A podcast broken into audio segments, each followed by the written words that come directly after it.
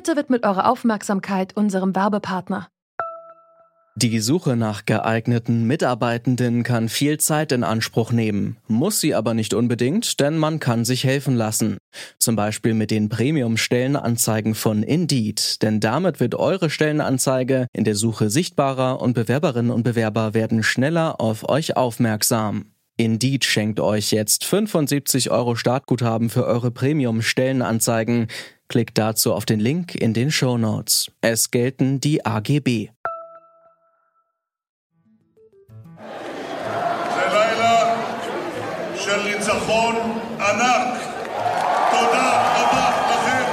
Das war Benjamin Netanyahu vor seinen Anhängern, wie er die Ergebnisse der Wahl in Israel als Riesensieg bezeichnet. Zum dritten Mal wurde in Israel gewählt und das in einem Jahr. Laut der bisher ausgezählten Stimmen liegt Netanyahu dieses Mal vorn. Wie geht es weiter in Israel? Das ist die Frage, der wir uns heute widmen. Heute ist der 3.3.2020. Mein Name ist Laralina Götte. Hi. Zurück zum Thema. Zum dritten Mal innerhalb eines Jahres haben in Israel die Parlamentswahlen stattgefunden.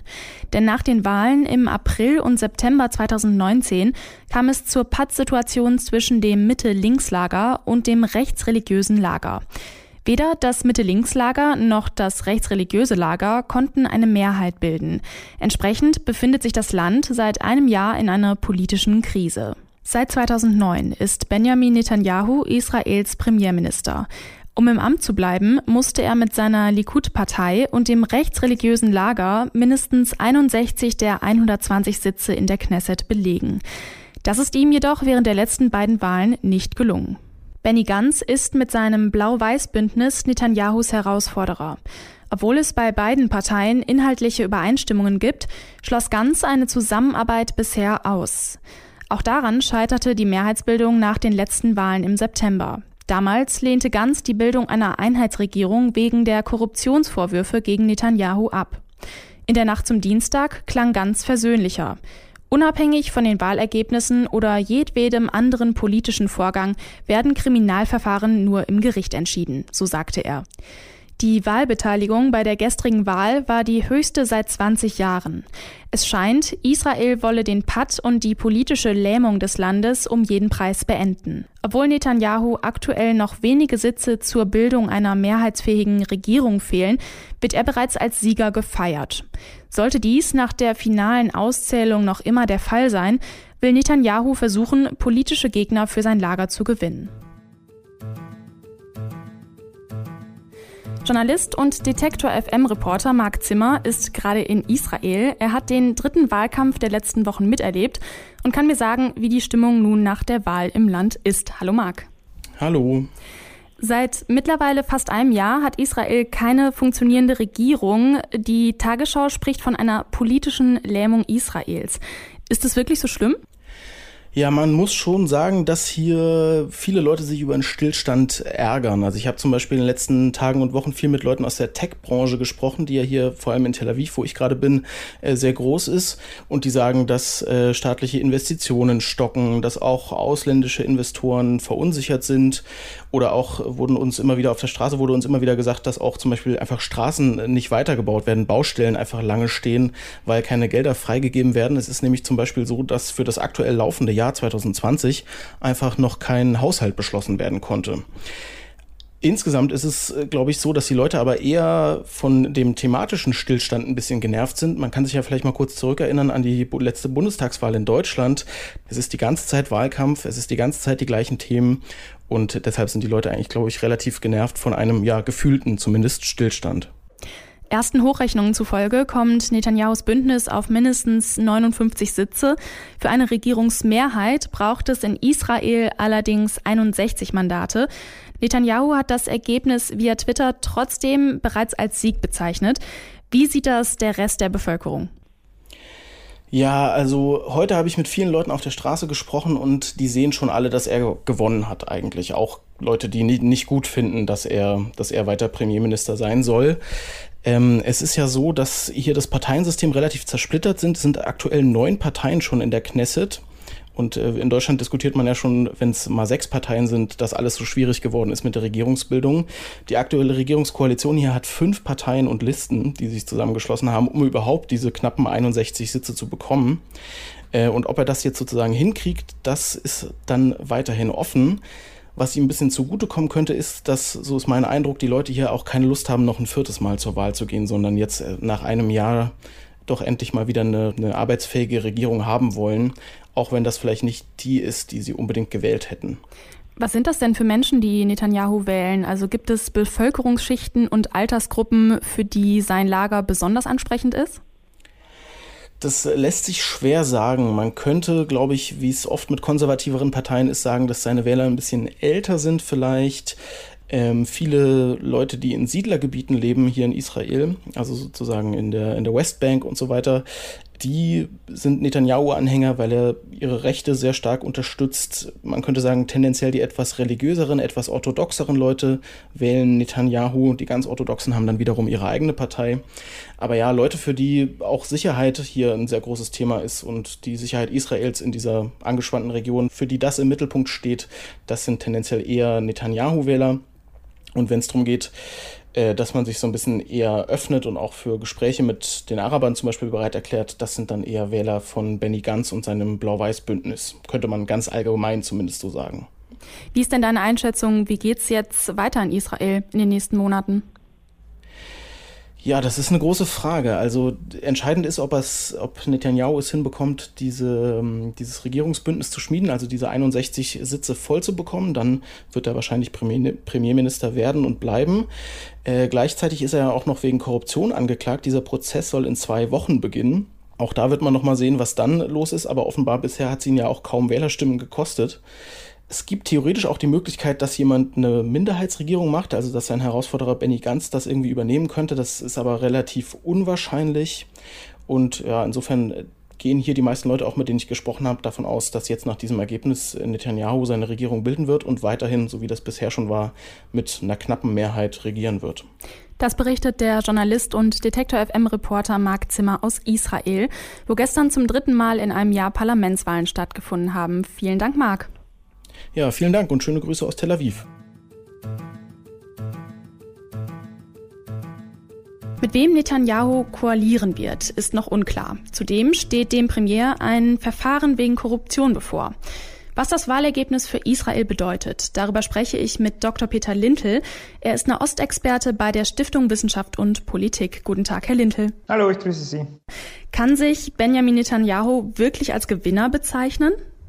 Zum einen kann er sich als Gewinner bezeichnen, weil sein Likud mit Abstand wahrscheinlich die größte Partei werden wird. Das ist durchaus eine Legitimation für seine Person und seine Politik.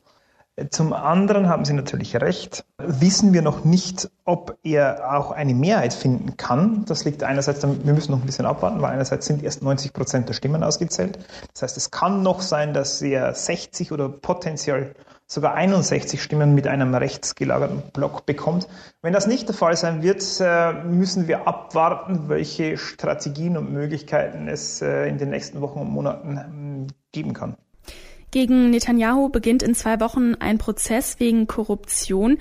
Wird er unter den jetzigen Umständen eine Regierung bilden können? Ähm, also eine Regierung kann er dann bilden, wenn er eine Mehrheit mit seinem rechten Block von 61 Stimmen ähm, hat. Das Problem, warum er nur mit einem rechten Block ähm, eine Mehrheit bilden kann oder nur koalieren kann, ist ja darin zu finden, dass alle anderen Parteien gesagt haben, sie werden nicht mit einem Netanyahu, der unter Korruptionsanklage steht, koalieren. Und ob das aufrechterhalten wird, bleibt abzuwarten. Man muss sehen, ob es vielleicht äh, eine Stimmungsänderung unter den ähm, Vorständen der Parteien gibt, ob es vielleicht auch nur einzelne Abgeordnete gibt, die ins Netanyahu-Lager wechseln. Das kann ja auch sein. Das wird man sehen. Wenn das wiederum keinen Erfolg haben wird, äh, würden wir tendenziell vielleicht sogar auf eine vierte Wahl zusteuern, aber das ist alles noch Zukunftsmusik. Mhm. Und da hat ja wahrscheinlich auch niemand Lust drauf auf äh, eine vierte Wahl, Nein. oder? Auch wenn die Wahlbeteiligung sehr, sehr hoch war, die Israelis sind sich einig, ähm, ich glaube, so viel kann man sagen, dass äh, drei Wahlen reichen. Was wir ähm, sehen können, ist, in dem Fall, dass er Netanyahu eine Regierung bilden kann, wird er definitiv ein sogenanntes Immunitätsgesetz anstreben, das ihn vor der Strafverfolgung schützt. Das wird aller Voraussicht nach vom obersten Gerichtshof abgelehnt werden. Und dann werden wir eine Verfassungskrise in Israel sehen zwischen dem obersten Gerichtshof, der die Rule of Law verteidigen will, und einem Parlament, das auf seine demokratischen Rechte pocht. Das heißt, es kann gut sein, dass wir in wenigen Wochen eine Verfassungskrise in Israel haben werden. Einige Wochen vor der Wahl hat Donald Trump seinen Nahost-Friedensplan vorgestellt. Dieser sieht eine Zwei-Staaten-Lösung für Israel und Palästina vor, allerdings noch äh, mit so ein paar Abwandlungen zu dem Plan, den die EU vorsieht. Was meinen Sie, wird dieser Plan jetzt umgesetzt? Naja, also zwei Dinge. Äh, erstens ist das nur nominell eine Zwei-Staaten-Lösung. Faktisch ist es kein palästinensischer Staat, er hat keine Außengrenzen, er ist äh, durchsetzt mit 15 israelischen Siedlungen, die durch das israelische Militär gesichert werden, deren Zugangswege durch das israelische Militär gesichert werden und auch die Außengrenzen des Staates sind abhängig von israelischen äh, Sicherheitsinteressen. Das heißt, es ist kein Staat, wie man sich einen Staat vorstellen kann. Er ist nicht souverän und er ist auch nur ein Rumpfstaat, was das Territorium betrifft. Hm. Trotzdem ist das ja ist das ja eine Idee, die Netanyahu unterstützt. Heißt das, dass diese Lösung jetzt realistisch ist tatsächlich? Naja, was äh, realistisch sein wird, das hängt ein bisschen von der zukünftigen Koalition ab, ist, dass Israel versuchen wird, gewisse Teile des Westjordanlands zu annektieren, die laut des Trump-Plans ohnehin Israel zugesprochen werden sollten. Und zwar, das ist wichtig zu betonen, mit Zustimmung der Palästinenser oder ohne. Also das ist vollkommen irrelevant, was die Palästinenser zu sagen. Diese sollen ohnehin Israel zugesprochen werden. Mit dem müssen wir ähm, rechnen. Hängt aber, wie gesagt, von dem weiteren Prozedere ab, welche Regierung wir genau sehen werden. Das sagt Dr. Peter Lintel von der Stiftung Wissenschaft und Politik. Vielen Dank für das Gespräch, Herr Lintel. Gerne. Tschüss. Detektor FM-Redakteur Marc Zimmer beobachtet, dass niemand in Israel mehr Lust auf Stillstand hat oder gar eine vierte Wahl. Die meisten sehen Benjamin Netanyahu als Gewinner. Entscheidend ist die Frage, ob Netanyahu ein Regierungsbündnis bilden kann. Eine Minderheitsregierung von Benny Gantz hält Mark für unwahrscheinlich. Für den Politikwissenschaftler Peter Lintel ist nach der Wahl die politische Zukunft Israels noch ungewiss. Das hängt von den letzten auszuzählenden Stimmen ab und auch von einem möglichen Entgegenkommen der Oppositionsparteien oder einzelner Politiker aus dem Mitte-Links-Lager. Entscheidend wird aber der Verlauf des Verfahrens gegen Benjamin Netanyahu sein. Peter Lintel befürchtet, dass Israel womöglich sogar von einer politischen in eine Verfassungskrise geraten könnte. Wie sich die Situation entwickelt, wird sich erst in den nächsten Wochen zeigen. Falls euch dieser Podcast gefallen hat, dann abonniert uns doch gerne auf Spotify oder auf der Streaming-Plattform eurer Wahl. Mein Name ist Lara-Lena Götte. Vielen Dank fürs Zuhören und bis bald. Zurück zum Thema vom Podcast Radio Detektor FM.